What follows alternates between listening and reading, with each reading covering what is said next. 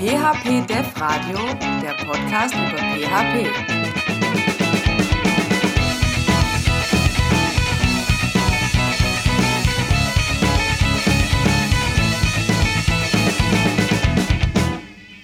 Herzlich willkommen zur Episode 12 des PHP Dev Radios. Heute mit dem Thema PHP äh, Security Tools.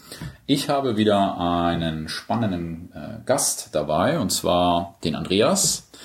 Die, die Folge 10 gehört haben, kennen den Andreas schon. Und trotzdem, Andreas, stell dich doch einmal bitte nochmal ganz kurz vor. Ja, hallo auch nochmal von meiner Seite. Andreas Sperber mein Name. Ich bin Gründer und Geschäftsführer der Firma Aramido, eine Sicherheitsberatung aus Karlsruhe. Wir machen Informationssicherheitsberatung und Prüfung. Und eine Prüfung könnt ihr euch vorstellen, dass wir durch Pentests andere Unternehmen und Webanwendungen hacken, natürlich beauftragt und wir schauen also, ob die Webanwendungen einem Ernstfall standhalten würden.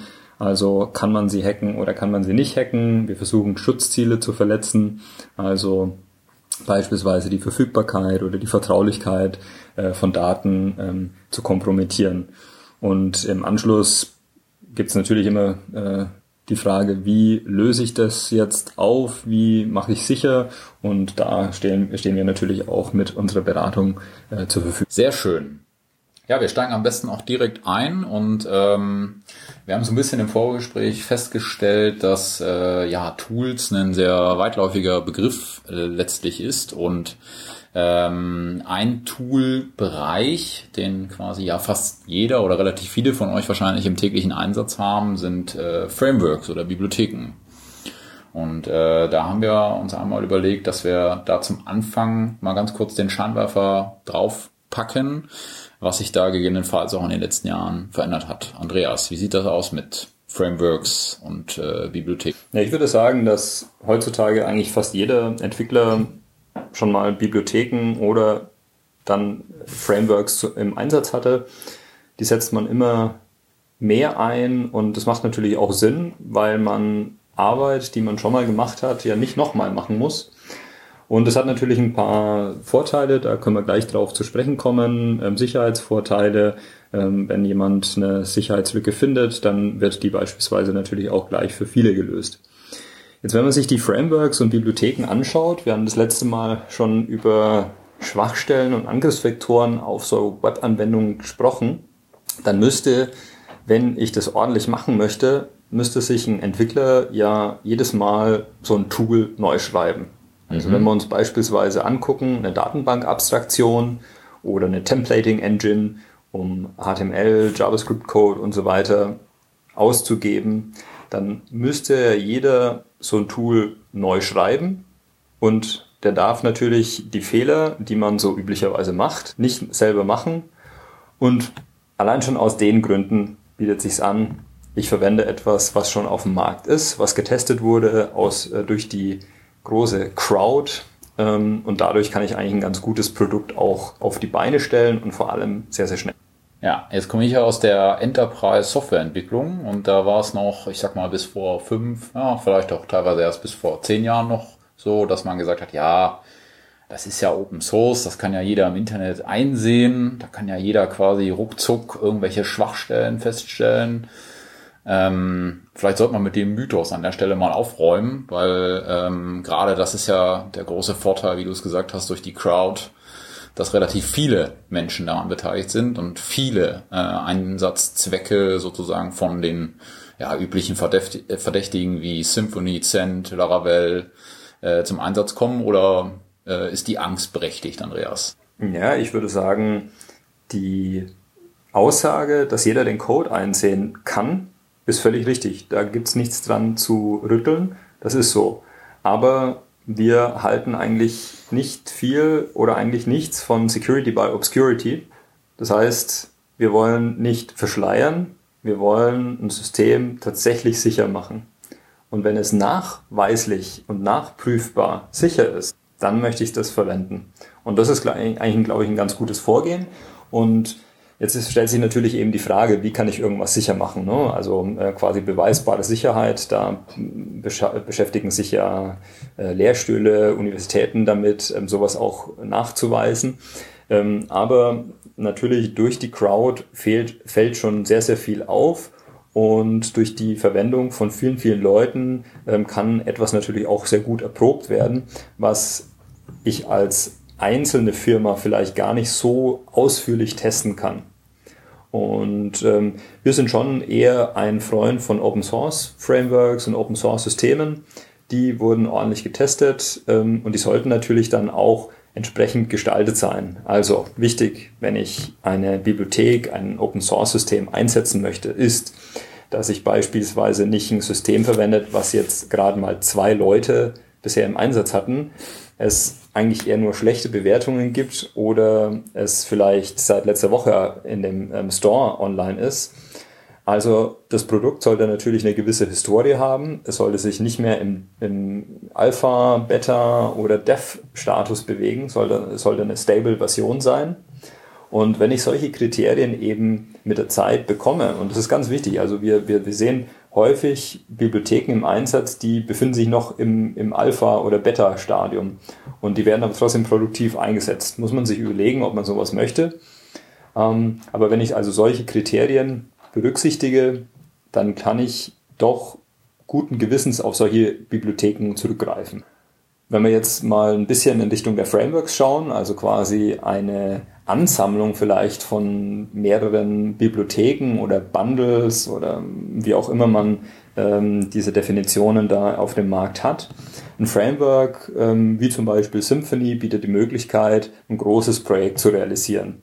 Ich kann durch eine Templating Engine wie Twig relativ schnell Templates erzeugen da sind auch sehr, sehr viele Ideen äh, mit untergebracht, wie zum Beispiel Placeholder und ähm, das Escaping von unterschiedlichen Codebereichen. Ähm, und solche Dinge sind da alle bereits implementiert. Und sowas kann uns eben ein Framework ganz gut bieten. Ja, das heißt, ich habe unterschiedliche ja, Möglichkeiten, äh, jetzt äh, mit den Frameworks meinen Projekt aus Sicherheitsaspekten, natürlich auch aus allen anderen Aspekten äh, ähm, zu beschleunigen. Ja, also ich muss das Rad äh, nicht neu erfinden an der Stelle. Das heißt, äh, Pluspunkt für, äh, für fertige Frameworks gekauft. Ähm, was sind denn ähm, eure Erfahrungen, wenn ich so ein Symphony oder Zend oder Laravel Standard Package installiere? Wie, ähm, wie sieht das denn aus mit, den, mit der Konfiguration von den Frameworks? Ähm, kann ich das einfach so beibelassen oder muss ich da jetzt erstmal, ich sag mal, Security-Experte werden, um zu verstehen, was das alles ist? Oder worauf muss ich da achten, wenn ich da jetzt einfach loslegen möchte? Ich würde sagen, Security und Automatismen verträgt sich selten. Von daher darf ich nicht per se davon ausgehen, dass etwas, was so von der Stange runter kommt, dass das gleich meinen Bedürfnissen entspricht. Ich würde sagen, eine gewisse Konfiguration ist immer notwendig, also irgendwelche Secrets zu hinterlegen etc. pp. Aber ansonsten kommen die meisten Frameworks und Pakete natürlich schon in eine Konfiguration, die man mal so schnell verwenden kann. Wenn ich das natürlich für den Produktivbetrieb einsetzen möchte im Enterprise-Umfeld, dann sollte ich auf jeden Fall ein ausgebildetes äh, Entwicklerteam haben, was sich darum kümmern kann, diese Anwendung so zu konfigurieren, wie ich sie tats tatsächlich auch brauche. Und ähm, es sind so Dinge beispielsweise wie, ähm, wie verwende ich äh, einen bestimmten Hashing, ein bestimmtes Hashing-Verfahren, für welches Hashing-Verfahren entscheide ich mich im Übrigen, wie stelle ich den Kostfaktor von Bcrypt ein. Das sind alles so Punkte, die man äh, natürlich dann im Einzelfall ausgestalten sollte. Und sie kommen natürlich schon standardmäßig so daher, dass sie schon ganz ähm, sicher sind. Ich glaube, bei Bcrypt und Symphony ist es im Moment so um äh, Kostfaktor von 12 oder was, ja. Also es gibt schon absolut sinnvolle Standardeinstellungen. Aber wie gesagt, ich sollte mir immer überlegen, ähm, für welchen Einsatzzweck möchte ich das verwenden und macht der Einsatzzweck in meinem Rahmen dann ähm, Sinn oder muss ich das irgendwie anpassen? Mhm. Was sind denn aus eurer Sicht ähm, ähm, Best Practices? Ja, also wenn ich mir jetzt so ein typisches äh, Projekt vorstelle, ich habe dort wahrscheinlich ähm, ganz viele Abhängigkeiten jetzt drin. mit dem äh, Aufkommen von Composer ist das ja mittlerweile auch alles äh, ja, händelbarer geworden oder managebarer geworden aus Entwicklersicht. Ähm, da wird ja ruckzuck so ein Projekt sehr groß. Ähm, Gibt es da irgendwelche Tools, äh, die, die man da einfach reinklemmen kann? Also du hast nach Best Practice gefragt. Es gibt in der Regel immer für jedes Framework oder Bibliothek oder System eine Checkliste zum Härten von Systemen. Und die sollte man auf jeden Fall mal durchlesen. Also ähm, das ist bei Systemen wie einem WordPress, einem Drupal, Typo 3 und so weiter, äh, eine bestimmte Checkliste, wie kann ich sowas härten. Das sind so Maßnahmen, wie dass ich da vielleicht den, den Admin-Bereich, den Login-Bereich ähm, in, in bestimmtes Netz oder, oder nur für aus bestimmten Netzen erlaube. Ähm, und äh, das ist auf jeden Fall eben Reduktion der Angriffsfläche durch Deinstallation, Deaktivierung oder eben Nicht-Installation von Bibliotheken, die kein Mensch braucht. Also ich möchte bei meiner Anwendung die Anwendung möglichst klein halten, sodass sie eben möglichst wenig Angriffsfläche bietet.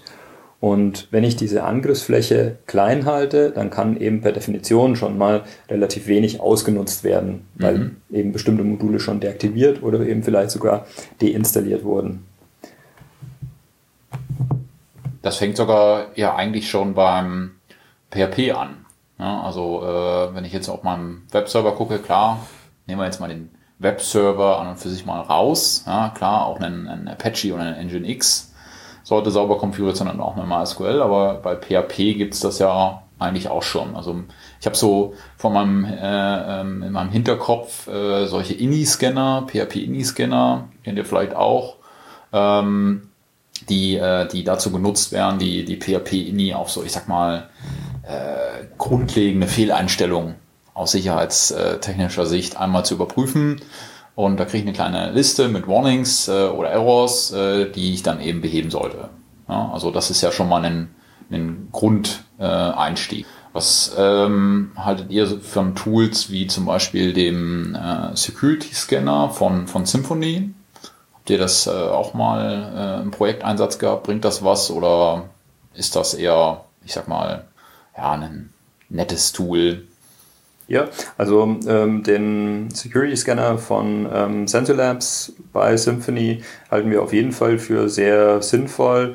Ähm, der gibt einen eben, oder man als zum Beispiel als Cronjob regelmäßig Informationen, ob irgendwelche Bibliotheken, irgendwelche Composer-Bundles ähm, veraltet sind.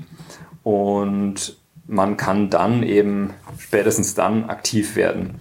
Ähm, wir haben Projekte realisiert, wo wir diesen Security Scanner oder Vulnerability Scanner als Cronjob haben laufen lassen und ähm, checken dann eben den Output und je nachdem, ob äh, da was rauskommt oder nicht, äh, wird dann das Entwicklerteam oder ein Admin, wie auch immer, darüber informiert, dass es da eine bekannte Schwachstelle dafür gibt. Wichtig aber zu wissen natürlich, nur weil Tools sagen, es sei sicher, aber also das sagen die Tools ja meistens gar nicht, ne? aber man versteht es vielleicht gerne so. Äh, nur weil das Tool jetzt kein Ergebnis für eine Schwachstelle bringt, heißt es noch lange nicht, dass ich safe bin. Das ist ein häufig missverstandenes Paradigma in der Informationssicherheit.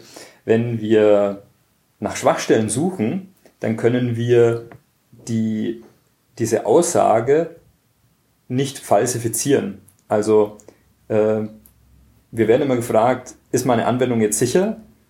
Können wir eigentlich die Aussage nicht treffen. Wir können aber die Aussage widerlegen, indem wir eine Schwachstelle finden. Mhm. Ja, können diese Aus Aussage, ist die Anwendung sicher, falsifizieren und ähm, damit eben zeigen, nein, sie ist nicht sicher, sie hat äh, eine Schwachstelle. Und genauso ist das gleiche gültig für den Vulnerability Scanner. Wenn der Schwachstellen-Scanner sagt, nee, ähm, wir haben nichts gefunden, heißt es nicht, die Anwendung safe. Ja. Das ist eben wichtig zu wissen. Aber es ist auf jeden Fall ein unglaublich hilfreiches Tool, weil dadurch, dass wir heute so viele Abhängigkeiten haben, so viele Bibliotheken, die wir im Einsatz haben, ist es schwierig, den Überblick zu behalten. Und ähm, ich kenne zig Projekte, ist meiner Meinung nach eine große Herausforderung für Entwicklungsprojekte, den Überblick zu behalten, welche Libraries habe ich im Einsatz, welche Frameworks sind die up to date und gibt es da was Neues? Das also wirklich auf dem Schirm zu haben. Und ich spreche dann auch von dem, von der Überprüfung nicht von einmal im Jahr oder sowas. Ne? Also an sich sollte das permanent erfolgen. Das heißt, ich brauche einen Mechanismus, der mir vielleicht per Cronjob einmal täglich oder wegen mir alle sechs Stunden einmal überprüft, hm. gibt es jetzt was Neues? Und wenn es was Neues gibt, muss ich zumindest mal jemanden informieren, hm. dass das Entwicklerteam dann natürlich äh, so einen Fix dafür erarbeiten kann und dann hm. releasen kann. Also eigentlich gehört in der logischen äh, Schlussfolgerung die, ähm, der Security Scanner oder Checker, wenn wir mal bei dem als Toolbeispiel bleiben, in die Continuous Integration so dass äh, der, der Bild sozusagen äh, äh, failt und äh, der gehört auch in einen regelmäßigen Check oder Lookup, ähm, so dass ich jederzeit weiß, okay, äh, ähm, oder proaktiv benachrichtigt werde. Ich glaube, das ist das richtige Wort, ja. ähm, wenn, wenn es zu Sicherheitsproblemen kommt. Absolut richtig. Äh, install and forget ist nicht, sondern ich muss das Projekt bauen, dann muss das natürlich schon gelten, aber es muss quasi auch in Zukunft gelten. Es muss die ganze Zeit, währenddessen ich eine Software betreibe, das ist so ungefähr, wenn ich halt mit einem Auto fahre, dann muss ich auch ab und zu zum TÜV und das halt mal überprüfen lassen. Also ich darf nicht einfach sagen, ich kaufe mir einmal ein Auto und dann habe ich das für mein äh, ganzes Leben lang und es fährt. Ähm, so ist es eben nicht. Ähm, es werden mit der Zeit Schwachstellen einfach gefunden. Eine Software ist nie bugfrei. Ähm, nur wir kennen aktuell noch nicht alle Schwachstellen. Mhm. Und ähm, sie werden dann irgendwann ausgenutzt und dann ähm, wird es eben bekannt für die Welt und dann muss ein Fix rausgebracht werden und muss sich darum kümmern, aktiv, um diese Updates zu installieren. Das ist also ganz wichtig. Unserer Meinung nach ist Hausaufgaben machen gleich Updates installieren. Ja. Oder eher umgekehrt, ne? Updates installieren ist Hausaufgaben machen. Ähm, das ist sehr wichtig, dass also jeder, der dafür verantwortlich ist, eine Software zu betreiben, dass es sich darum kümmert. Und häufig sind dann natürlich bei Entwicklungsprojekten, PHP-Entwicklungsprojekten, die Entwickler mit am Start. Ja, okay. Ähm, wenn wir weitergehen in den, in den Tooling-Bereichen, wir haben jetzt schon mal äh, den, den INI-Scanner angesprochen, wir haben den Security-Checker angesprochen und wir haben auch so ein bisschen Checklisten äh, mal angesprochen, die von den Standardsystemen äh, zur Verfügung gestellt werden. Ähm, es gibt ja so zwei große Kategorien, in die äh, man als Entwickler wahrscheinlich einteilt. Das ist zum einen der Scanner äh, und äh, so die, die, die statische Codeanalyse. Wenn wir mal in den Bereich der Scanner hineingucken, was habt ihr da so für Erfahrungen gemacht äh, mit äh, Lösungen und was gibt es denn da eigentlich so, was man vielleicht äh, nutzen kann, ja, um so ein erstes Bauchgefühl als Entwickler zu bekommen? Jetzt haben wir gerade eben von dem Composer Vulnerability Scanner äh, gesprochen. Ähm, lassen wir mal kurz nachschauen, wie der exakt heißt. Das ist der Security Checker. Ähm, so heißt er genau. Und es gibt natürlich noch im größeren andere ähm, Scanner, andere Vulnerability Scanner von unterschiedlichen Herstellern. Also ich glaube, äh, ganz große sind vielleicht Tripwire, Nessus, ähm, das sind so typische Vulnerability Scanner, aber natürlich auch ähm, Open Source Projekte. Ähm, Nessus war ursprünglich einmal Open Source, heißt heute OpenVAS, ähm, ist geforkt von dem Projekt von damals. Und ähm, das sind Vulnerability Scanner, die unterschiedliche Dinge machen. Die beginnen üblicherweise mit einem Ping-Scan, einem Port-Scan, dann versuchen diese Scanner äh, auf den Ports die Anwendungen oder beziehungsweise die Dienste zu fingerprinten, äh, zu verstehen, äh, mit wem spreche ich da, ah, okay, ist ein Nginx, ein Apache oder was auch immer. Mhm. Ähm, vielleicht kann ich über das Banner die Version herausfinden. Ähm, da haben wir das letzte Mal auch schon darüber gesprochen, möglichst wenig Informationen ja preiszugeben, sodass ein Angreifer es nicht so einfach hat, eine Version, und zwar eine veraltete Version, so schnell herausfinden zu können. Mhm. Ähm, ich weiß, ich drifte da vielleicht ab in ähm, Security by Obscurity, ähm, aber und es ist tatsächlich so, äh, wenn wir einen Pentest durchführen und wir einen Versionsbanner finden, dann sagen, geben wir schon die Empfehlung, verstecktes Banner hilft einfach, um eure Anwendung nicht so schnell fingerprinten zu können. Aber viel wichtiger ist natürlich, die Updates zu installieren. Aber das hatten wir gerade. Jetzt wird also äh, ein Fingerprinting der Anwendung gemacht, was für Dienste laufen da ähm, und dann kann da eigentlich noch beliebig mehr erfolgen. Also ähm, ich kann alle möglichen Eingaben fassen, ich kann versuchen Cross-Site-Scripting zu diagnostizieren, ich kann versuchen SQL-Mapping äh, zu machen, um SQL-Injections äh, zu finden. Ähm, es werden Dinge überprüft wie die Kommunikationsverschlüsselung, also welche Cipher-Suites werden verwendet, ähm, welche Protokolle und, und ähm, Algorithmen werden unterstützt. Also gibt es zum Beispiel noch äh, in der Kommunikationsverschlüsselung SSL Version 2 und 3, das erlaubt ist, oder ist dann nur RTLS 1.2 erlaubt. Also solche Dinge werden ähm, überprüft und die gehören natürlich alle zu so einem Gesamtsystem dazu. Also neben der Anwendung natürlich auch noch der Dienst, der Server, die Kommunikation, solche Dinge. Also ähm, das sind schon sehr, sehr viele Tests, die durch so ein Tool durchgeführt werden.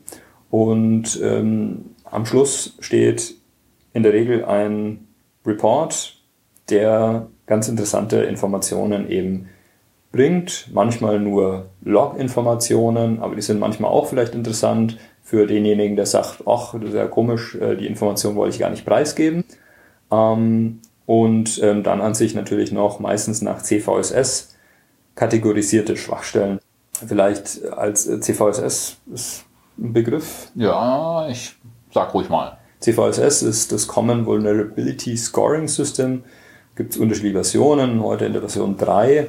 Und äh, dieses System möchte Schwachstellen nach einem einheitlichen Standard klassifizieren. In der Regel sind da beeinflussende Merkmale beispielsweise kompromittiert jetzt diese Schwachstelle die Verfügbarkeit oder die Vertraulichkeit oder die Integrität von irgendwelchen Daten. Und dann auch noch, wie komplex muss der Angriff sein? Ist dann eine User-Interaktion dazu erforderlich oder sind äh, Rechte, dazu, besondere Rechte dazu erforderlich? Und ähm, das wird dann alles miteinander verrechnet und ergibt eben einen Score. Mhm. dadurch habe ich die Möglichkeit, Schwachstellen miteinander zu vergleichen. Geht von 0 bis 10 und 10 eben critical. Super critical. Super critical. Okay. Ähm, die Reports, die werden ja unterschiedlicher Art generiert. Also ich habe, äh, wenn ich das richtig im Kopf habe, gibt es durchaus Reports für den Geschäftsleiter, C-Level-Reports, die dann sehr High-Level einmal umreißen, okay, ähm, äh, da ist sozusagen Handlungsbedarf. Da darfst du jetzt auch gerne mal den ein oder anderen, die ein oder andere Stunde äh, hinein investieren lassen, deine Entwickler, weil das ist ja dann häufig ein manchmal ein, ein, ein Argumentationsproblem, ja, mittlerweile weniger, weil das, da hat eine gewisse Sensibilisierung auch stattgefunden. Äh, und dann gibt's natürlich auch Reports für die Entwickler, die relativ genau sagen, zumindest sofern äh, das so ein, so ein Mixed äh, ist zwischen White und Blackbox, ähm, so dass die einzelnen nicht nur Seiten, sondern auch teilweise ja bis auf die Codestellen unten runter gezeigt wird, okay, da und da äh, passiert jetzt äh, unter der und der äh, Vorgehensweise oder mit dem und dem Input einen Cross-Site-Scripting ja, als Beispiel.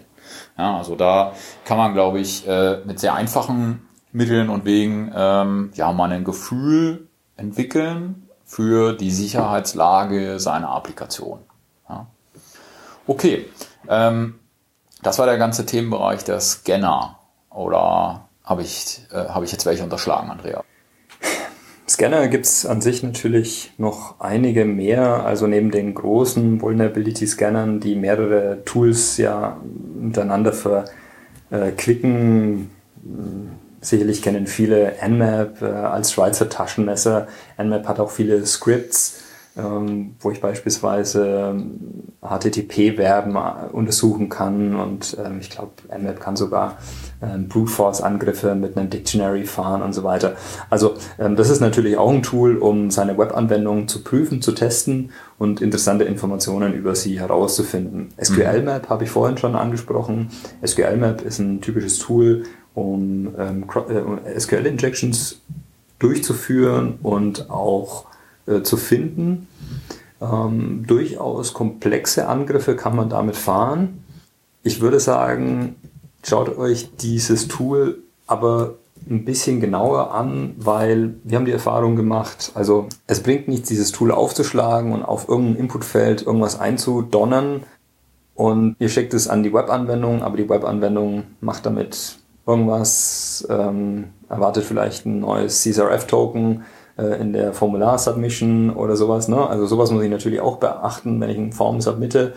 Ähm, plus ich darf das nicht stupide machen. Also ich muss mir schon überlegen, wenn wir jetzt unsere Pentests durchführen, dann wollen wir ja in der Regel einen Whitebox-Test durchführen, minimal Greybox, weil einfach die Erkenntnis darüber, wie sind beispielsweise bestimmte äh, Queries geschrieben, lässt einen schon viel Zeit sparen. Also so ein Tool zu verwenden, richtig zu konfigurieren, dauert auch Zeit. Und wenn ich das einfach plump konfiguriere, dann kommt am Schluss kein Ergebnis bei raus. Warum? Haben wir schon gesagt. Ich kann also die Aussage nur falsifizieren, eben dadurch, dass ich was finde, ist meine Anwendung sicher. Ne? Also ich muss äh, eine Schwachstelle finden oder, oder Erfolg haben. Und wenn das Tool dann halt einfach, es kann ja durchaus zwei, drei Tage lang laufen, am Ende nichts finde und ich habe ganz viel produziert, dann habe ich ein gefülltes Access Log, aber mehr auch nicht. Ja. Und das ist ganz wichtig, also solche Tools richtig zu konfigurieren. Es gibt andere Tools, wie gesagt, für Cross-Site-Scripting, solche Dinge automatisiert zu testen. Das ist also sehr, sehr hilfreich auch. Und ähm, wenn wir vielleicht uns später noch uns um die Tools, um Anwendungen durch einen Menschen ein bisschen genauer unter die Lupe zu nehmen. Also ich spreche von Zap oder Burp Suite. Ähm, sowas ist natürlich auch noch eine interessante Sache äh, können wir vielleicht später gleich mal noch drauf eingehen, ähm, nach so Scanning-Tools, ja. die mehr Interaktion dann einfacher. Okay. Es gibt ja noch, ähm, bevor wir, bevor wir gleich, äh, darauf ähm, nochmal zu sprechen kommen, es gibt ja auch verschiedene Tools, mit, Tools mittlerweile, äh, gerade mit PHP 7 ist es ja einfacher geworden, auch den, äh, den mit dem, mit dem Abstract Syntax äh, Tree ähm, Tools rund äh, um den Themenbereich der statischen Codeanalyse. Äh, an dieser Stelle ähm, vielleicht ein, ein, ein, zwei Tipps, also für alle, die den äh, Blackfire Profiler einsetzen. Die haben seit kurzem auch ähm, einen Security Tab äh, aufgeschaltet, den man sich mal angucken sollte, sofern man den, äh, das Tool, Tool im Einsatz hat. Und ähm, es gibt auch spezialisierte Scanner dafür. Einen, der ähm, mir da spontan einschießt, ist der von, von RIPS ähm, Rips Technologies, ähm, die bieten auch eine Trial an. Da kann man einfach einen ZIP hochladen. Ja, also man packt einfach seine Applikation äh, in, ein, in ein ZIP hinein, wirft die dort hoch und ähm, die äh, werfen einem dann auch so, ja, ich sag mal nach Abhängigkeit der Größe der Applikation, aber in der Regel innerhalb von 24 Stunden kriegt man da sofort äh, einen, netten Report generiert. Aber kommen wir nochmal zurück zu den Tools, die man als äh, Mensch sozusagen in seinem Security-Köfferchen äh, dabei hat und im Einsatz bringt. Was, was nutzt ihr dort? Wir haben eigentlich sowohl SAP, das ist auch ein Projekt von Oversp. Oversp hatten wir das letzte Mal schon vorgestellt, das Online Web Application Security Project. SAP ist ein Man-in-the-Middle-Tool. ZAP ist eine Abkürzung, also ZAP, ZAP ist eine Abkürzung von, für Z Attack Proxy und ähm, als Man-in-the-Middle-Tool kann ich eben Requests mitschneiden und auch Responses dann eben mitlesen und habe dann die Möglichkeit, sehr, sehr schnell ähm, so Replay-Angriffe durchzuführen oder ähm, Sniper-Angriffe. Gibt viele Möglichkeiten. Ähm, Burp ist ein anderes Tool, das einfach von einem anderen Hersteller ist, auch ein kommerzielles Tool, gibt's als, ich glaube, Free-Version online, aber ähm, wenn man es dann voll mit dem vollen Nutzerumfang nutzen möchte, dann muss man sich die Vollversion kaufen. Ist aber auch ein sehr, sehr gutes Tool. Jeder hat da, ne, je nachdem, welchen Glauben äh, man verfolgt, ähm, finden die einen äh, Burp, die anderen Zap besser. Aber es sind beide ganz gute Tools. Und ich kann das Architekten, Entwicklern, Testern nur ans Herz legen, sich mal die Anwendung, wenn man die Anwendung prüfen möchte, sich über so ein Tool anzugucken. Funktioniert in der Regel so, dass im Browser ein Zertifikat installiert wird, so dass man eben auch verschlüsselte Verbindungen ordentlich abbilden kann. Und dann setzt sich und dann äh, definiert man eben einen Proxy. Eine Proxy ist dann eben dieses Tool.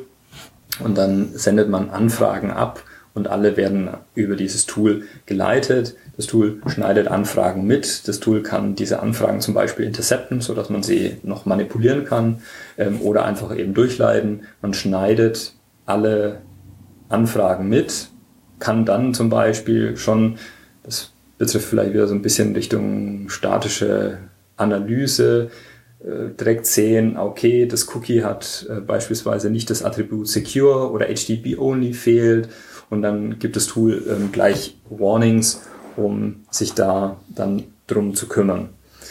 Was aber sehr wichtig ist, wenn ich dann eben Anwendungen prüfe, also klassische Tests wie ich manipuliere einfach mal das CSRF-Token oder ich lasse das CSRF-Token weg oder ich fasse jetzt mal einfach ein paar äh, bestimmte Benutzereingaben, dann kann ich das über, das über dieses Tool sehr, sehr einfach machen. Ich kann zum Beispiel Post-Requests sehr, sehr einfach manipulieren und einfach nochmal abschicken. Thema Replay-Angriff und so weiter. Und dadurch kann ich eine Anwendung sehr, sehr schnell und effizient prüfen mhm. und eben auf einem Level, den viele ja nicht zu Gesicht bekommen. Viele testen eine Anwendung als jetzt Endnutzer, Endanwender, äh, clicky bunti quasi innerhalb des Browsers, was eben ihr HTML darstellt. Aber es ist auch wichtig, sich mal unter der Haube anzugucken, natürlich mit dem notwendigen äh, technischen Verständnis, ja. wie funktioniert HTTP, welche Header werden übertragen und so weiter und so fort. Ja, okay. Was sind denn so die, ich sag mal, die, die ersten drei Punkte, auf die ihr dann äh, mit dem Tool immer drauf guckt. Sind das dann Header-Manipulationen oder irgendwelche Byte-Manipulationen oder was macht ihr denn als allererstes damit? Also bei unseren Pentesting-Prüfungen oder bei unseren Pentests prüfen wir ja unterschiedliche Dinge. Wir prüfen beispielsweise auf Benutzereingaben. Das heißt, welche Benutzereingaben sendet der Benutzer überhaupt? Mhm. Die kann ich ja eigentlich ganz gut sehen. Ähm, zum Beispiel JSON Web Tokens, was passiert, wenn ich die manipuliere, ähm, wie reagiert die Anwendung drauf. Ähm, ich kann in einem Post-Request dann beispielsweise, was ich gerade gesagt hatte, einfach mal das CSRF-Token weglassen. Ähm, also ist es quasi, wenn es gar nicht gültig ist, äh, ist es denn ein Pflichtkriterium, um das Form zu submitten. Ähm, solche Fehler werden ab und zu gemacht. Und ich kann also Benutzereingaben beliebig manipulieren. Und dann bekomme ich natürlich zum einen eine Antwort und die Antwort kann zum Beispiel Cookies enthalten. Und da kann ich dann schon sehen, wie sind die Cookies gestaltet.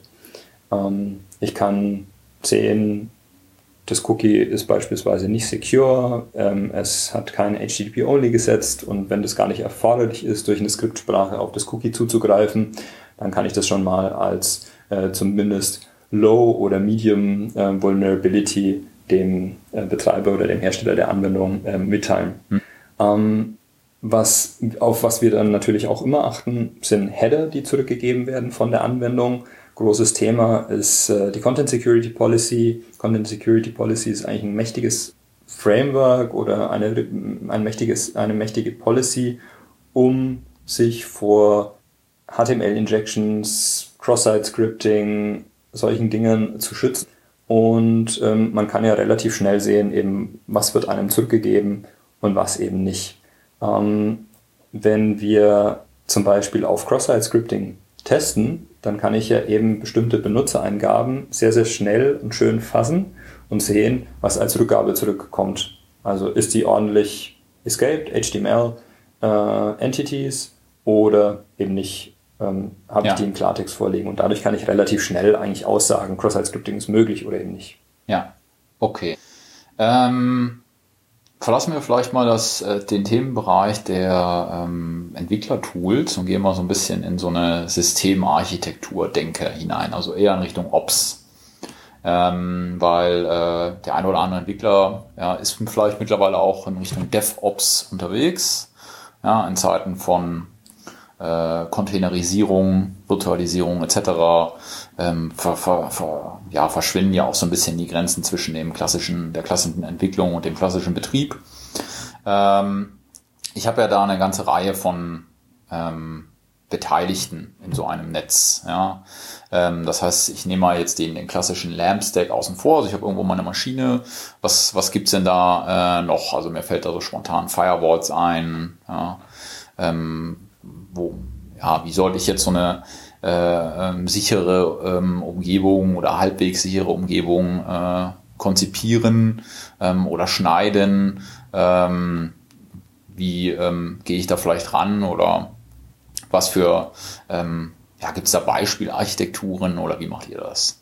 Ja, beim letzten Security Podcast hatten wir ja dieses Paradigma Assume Breach aufgebracht. Also quasi, ich muss davon ausgehen, dass es doch vielleicht irgendwann mal passiert und ich muss das Ganze überhaupt ja auch erstmal bemerken. Mhm. Und ähm, dem folgend, du hast ähm, Firewalls angesprochen, klassischerweise dann ja wahrscheinlich Web Application Firewalls ähm, um sowas einzusetzen, kann ich zu einem bestimmten Zeitpunkt auch solche Systeme einsetzen. Also ich glaube, es ist sehr wichtig, vielleicht an der Stelle nochmal festzuhalten, es ist wichtig, im Vorfeld sichere Entwicklung zu betreiben, Formulare ordentlich zu validieren, Ausgaben richtig zu escapen und so weiter, solche Dinge. Also Secure Coding, ganz, ganz wichtig. Ähm, und wenn ich dann eben während der Entwicklungszeit auch noch ähm, Dinge tun möchte, um meine Anwendung abzusichern, Angriffe zu erkennen, Angriffe klein zu halten, also Möglichkeiten, ähm, so, sowas auszunutzen, dann kann ich auch Dinge wie zum Beispiel eine Web Application Firewall oder ein ähm, bestimmtes, ich gehe vielleicht in, in die Richtung ähm, Intrusion Detection System oder Intrusion Prevention System, ähm, kann man auf solche Tools zurückgreifen. Eine Web Application Firewall muss man sich immer merken, die schafft natürlich auch neben dem Sicherheitszugewinn mehr Angriffsfläche, weil es ist ein zusätzliches System, das steht dann da und es macht natürlich etwas. Es analysiert beispielsweise äh, jeden Request mit und ähm, führt ihn in irgendeiner Art und Weise aus. Ähm, das ist so ein bisschen das Thema, ist ein Virenscanner gut oder schlecht? Ein Virenscanner ist wahrscheinlich grundsätzlich nicht verkehrt, aber man muss sich halt bewusst sein, der führt wahrscheinlich mit Root-Rechten jeden Payload aus. Ja, das kann sich jeder selber überlegen, ist das gut oder nicht. Und ja. es gab schon Virenscanner, die verwundbar waren für bestimmte Payloads und haben dann halt mit Root-Rechten einen Payload ausgeführt und dann wurde halt damit die Maschine übernommen. Und sowas in die Richtung kann natürlich auch mit einer Web Application Firewall passieren. Aber eine Web Application Firewall kann Requests analysieren, kann zum Beispiel SQL-Injection-Angriffe erkennen, ähm, kann Uploads beispielsweise durch einen Virenscanner schicken. All diese Dinge ähm, bietet eine WAF eigentlich in der Regel an. Und ähm, jetzt bezüglich der Erkennung finde ich eine Web Application Firewall oder ein System, das genau diese Aufgabe übernimmt, schon sehr gut. Weil auch wenn wir gesagt haben, wir wollen eine sichere Webentwicklung machen. Assume Breach erfordert oder verlangt, dass ich ja sage, okay, vielleicht habe ich dann irgendwann doch nicht alles richtig gemacht und ich habe eine Schwachstelle und ich muss damit umgehen können, dass etwas passiert und das muss ich ja auch erstmal erkennen. Und wenn ich beispielsweise durch eine WAF einen SQL-Injection-Angriff oder ein Cross-Site-Scripting erkennen kann, und den Benutzer entweder aussperre oder diesen Payload ähm, unschädlich mache, dann habe ich natürlich da das Richtige gemacht, um mhm. diesen Angriff vielleicht doch noch zu verhindern mhm. oder zumindest mal zu erkennen. Ja. Gibt es denn, ähm, ähm, ich sag mal, äh, Open Source Buff-Systeme oder muss ich mir da immer äh, irgendwas Kommerzielles kaufen? Oder, also ich kenne das auch im Kontext von einem CDN. Ähm, Habt ihr da Erfahrungen oder sagt ihr, okay, das äh, ist so, liegt sozusagen in der Verantwortung des Hosters? Also der Hoster wird in der Regel ja eigentlich nichts machen. Also man muss sich schon immer selber drum kümmern, mhm. um so eine Anwendung. Es gibt von, ähm, glaube ähm, Big IP, äh, nee, wie heißt die? Ja, also wir werden auf jeden Fall äh, nochmal nachgucken und dann in den Show Notes vielleicht nochmal ein, zwei Links nachreichen. Ähm, mir fallen nämlich spontan auch keine ein. Von Big IP ähm, gibt es diese, oder beziehungsweise Big IP heißt diese Firewall äh, von F5 Und ähm, da muss ich natürlich dafür selber Sorge tragen, dass die installiert wird und auch richtig konfiguriert wird, mhm. ähm, weil sie muss ja wiederum auch auf die Anwendung passen. Sie soll ja, ja für diese eine spezielle Anwendung bestimmte Requests durchlassen und andere eben nicht. Also es ist sehr, sehr wichtig, dass man lernt und auch sie konfiguriert. Das ist, glaube ich, ganz wichtig. Ein Hoster wird im Allgemeinen da nichts machen. Ähm, der erkennt solche Angriffe nicht. Dem ähm, sind hintergelagerte Systeme in der Regel ja erstmal äh, egal, beziehungsweise der stellt vielleicht das Hosting zur Verfügung, Space und so weiter, je nachdem, welches Paket man dafür äh, gebucht hat. Aber es ist wichtig, solche Systeme auf jeden Fall zu konfigurieren. Und ähm, wenn wir, da wir jetzt vielleicht mal ein bisschen weitergehen in Richtung eben von einem Intrusion Detection System, also IDS wird es häufig abgekürzt, oder einem Intrusion Prevention System, was dann auch noch eine Tätigkeit, eine Aktion durchführt, ähm, abgekürzt mit IPS, ähm, dann ist es eben sehr, sehr wichtig, dass man solche Systeme auch mit in seine Applikation einbaut, um Angriffe erkennen zu können und bestimmte kritische Systeme zu schützen. Also ein Beispiel vielleicht von einem Webshop. Ein Webshop führt Transaktionen durch. Eine Transaktion ist ein Checkout von einem Produkt und zum Beispiel, wenn pro Sekunde so und so viele Checkouts passieren, dann ist das normal. Aber wenn pro Sekunde ein Vielfaches von der regulären Anzahl passiert, dann ist es ein ungewöhnliches Ereignis. Und darauf kann ich zum Beispiel reagieren. Mhm. Entweder einen Alert zumindest erstmal verschicken, damit jemand davon Kenntnis erlangt, oder sogar eine Aktion durchzuführen, den Benutzer zu sperren, den, den, den Warenkorb erstmal zu beenden, je nachdem. Also es gibt ja relativ viele äh, Möglichkeiten. Aber um das Bild mal abstrakt zu zeichnen, ist es also zum einen wichtig, Informationen zu sammeln. Das ist, glaube ich, die Voraussetzung für so ein IDS oder IPS. Ich brauche Logging. Ich muss wissen, was macht meine Anwendung. Und wenn ich dieses notwendige Logging etabliert habe, dann kann ich daraus auch eine bestimmte Aussage treffen. Okay, also am Ende auch wieder einen äh, Rückschluss auf die Entwicklung. Ja, also man sollte dann schon entsprechende Logs äh, wegschreiben äh, innerhalb der Applikation, so dass man darauf dann auch aus Sicherheitsgründen, häufig wird es ja dann auch aus der Fehlerbehebung oder Fehleranalyse genutzt. Äh, in dem Fall kann man ja äh, einen Sicherheitseinbruch, wie es dann ja wahrscheinlich sowas wäre, dann ähm, äh, äh, auch als Fehler klassifizieren und da wird dann eben dann quasi anstatt irgendwie einen, einen logischen Fehler wird dann eben geguckt, okay, wo ist da der, der Security, das Security-Problem, okay. Ähm, war jetzt ein guter Punkt. Ähm, wie bekomme ich denn so einen, so einen Angriff mit? Ja, also ich werde jetzt da so die klassischen Angriffswellen, die wahrscheinlich jeder kennt, sind so eine DDoS-Attacke. Ja, die kriege ich wahrscheinlich mit, indem mein System nicht mehr da ist oder reagiert. Ähm, aber es gibt ja wahrscheinlich auch eine ganze Reihe von äh, Angriffen, die ich gar nicht mitbekomme, wo ich dann irgendwann, äh, wenn ich meinen täglichen Ausflug ins Darknet mache, feststelle, dass mein, äh, meine Datenbank da zum äh, Preis von 100 Dollar angeboten wird. Ähm, ähm, das äh, äh, wäre jetzt natürlich unschön. Ja, wie, wie ähm, gibt es da Möglichkeiten, gibt es da Werkzeuge, äh, äh, um sowas mitzubekommen? Ist ja so eine günstige Datenbank für 100 Dollar, aber äh, immerhin mal, ich weiß nicht, was du in deiner Datenbank so stehen hast. Ähm, ja, Podcast-Episoden. Ja, Podcast-Episoden, oh, die sind teuer. Ja. ähm, also, wie du gesagt hast, die Voraussetzung dazu ist Logging. Ich muss feststellen, was passiert mit meiner Anwendung. Deswegen ist es auch wichtig, dass Entwickler alle möglichen Events mitloggen. Wir hatten, glaube ich, das letzte Mal äh, Monolog als Library. Da hätte man es wieder äh, besprochen, wie ich dann unterschiedliche Dinge, äh, unterschiedliche Warnings, Errors, Critical und so weiter wegloggen kann und dann vielleicht bestimmte Leute auch direkt informieren kann. Aber ähm, erstmal sind es ja vielleicht Logs. Also das heißt, ich ähm, logge weg und das ist erstmal als solches kein auffälliges Szenario. Aber wenn sich ein bestimmtes Szenario wiederholt in einem Zeitabschnitt und das ist seltsam, dann kann ich eine Maßnahme oder eine Handlung ergreifen. Also ich mache mal ein Beispiel.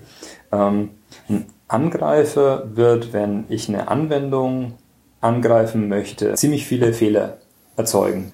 Und weil er probiert natürlich. Er erzeugt vielleicht 404s, ja, Ähm, er erzeugt auch Fehler 500 und erzeugt ziemlich viele Log-Entries und wiederum meistens von einer bestimmten IP-Adresse auf. Jetzt kann ich zum Beispiel sagen, es ist regulär üblich, wenn vielleicht pro ähm, Sekunde oder pro zwei Sekunden fünf Assets von meiner Seite von einer IP-Adresse geladen werden. Mhm. Ein Beispiel. Wenn allerdings pro zwei Sekunden 5000 Requests gemacht werden, dann ist es schon wieder seltsam. Das ist also ein, eine, ein, ein Event, was so nicht normalerweise vorkommt. Mhm. Und da kann ich zumindest dann mal einen Alert triggern. Ähm, also wir haben einfach Verhaltensänderungen der Anwendung, die so nicht normal. Und alle Anormalitäten, denen kann ich nachgehen und zum einen natürlich daraus lernen, wenn ich sage, okay, ähm, war jetzt irgendwie ein bestimmtes Event. Ähm, das ist natürlich auch sehr wichtig, sich bei irgendeiner Marketingaktion nicht den Traffic wegzuschneiden. Das wäre doof. Ähm, dann ähm, würde das letzte Mal äh, zum, zum letzten Mal ähm, Security in dieser Firma betrieben werden, ne? weil hat relativ viel Umsatz gekostet. Also das ist wichtig, dass man natürlich solche Sachen ähm, ordentlich implementiert und, und, und ähm, sinnvoll implementiert, dass man sich da keine Traffic wegschneidet.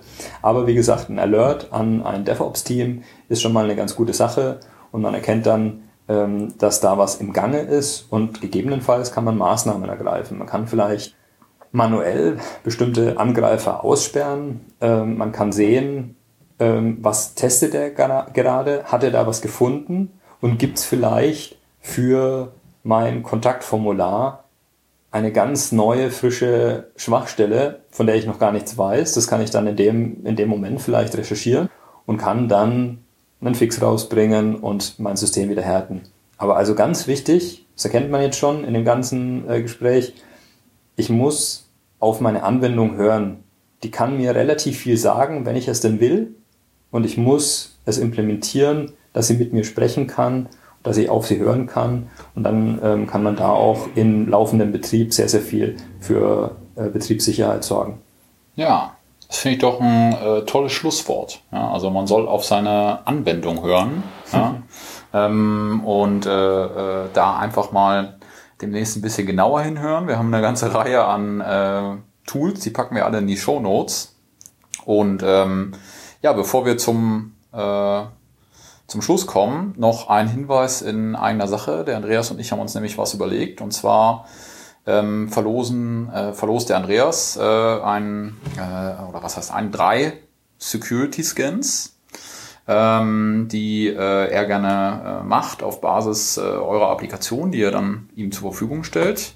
Wir machen das Ganze so, dass wir ähm, das auf Basis von iTunes-Bewertungen machen. Das heißt, äh, äh, bewertet uns äh, in iTunes. Äh, wie ihr wisst, äh, uns helfen am meisten 5-Sterne-Bewertungen. Und ähm, das Ganze läuft bis Ende September 2018 und wir ähm, ja, verlosen dann unter allen, die daran teilgenommen haben und äh, dem PHP Dev Radio einen Screenshot geschickt haben. Wir haben so ein Kontaktformular und eine Kontakt-E-Mail-Adresse auf unserer Webseite. Macht einfach einen Screenshot von der Bewertung, schickt das an diese Adresse. Ähm, wir leiten das dann weiter, greifen dann einmal in die Lostrommel und ähm, ziehen dann quasi drei Gewinner, die äh, dann einmal von Aramido äh, komplett durchgecheckt werden. Jawohl. Ihr bekommt einen Security-Scan, einen Schwachstellen-Scan für eine Anwendung. Haben wir uns gedacht, dass wir das gleich mal aufgreifen. Wir reden hier davon. Dann lasst uns doch mal gucken, wie das in der Praxis tatsächlich auch vom, äh, funktioniert, wie so ein Report aussieht und so weiter. Und ähm, ja, ob eure, eure Anwendung eine Schwachstelle hat. Nicht, ob sie sicher ist sondern ob wir Schwachstellen finden können. Genau. Ja, und ähm, weiterhin, wir haben ja das beim letzten Mal auch schon gehabt, es gibt natürlich äh, unterschiedliche ähm, Quellen, äh, an die man sich wenden kann. Unter anderem bietet eben der Andreas äh, intern einen äh, Secure Coding Workshop an, den man äh, quasi mit seiner Firma äh, buchen kann. Dann kommt der Andreas vorbei und äh, hackt mit euch zusammen äh, an seinen Beispielapplikationen und wenn ihr wollt auch an eurer Applikation rum. Ähm, genau.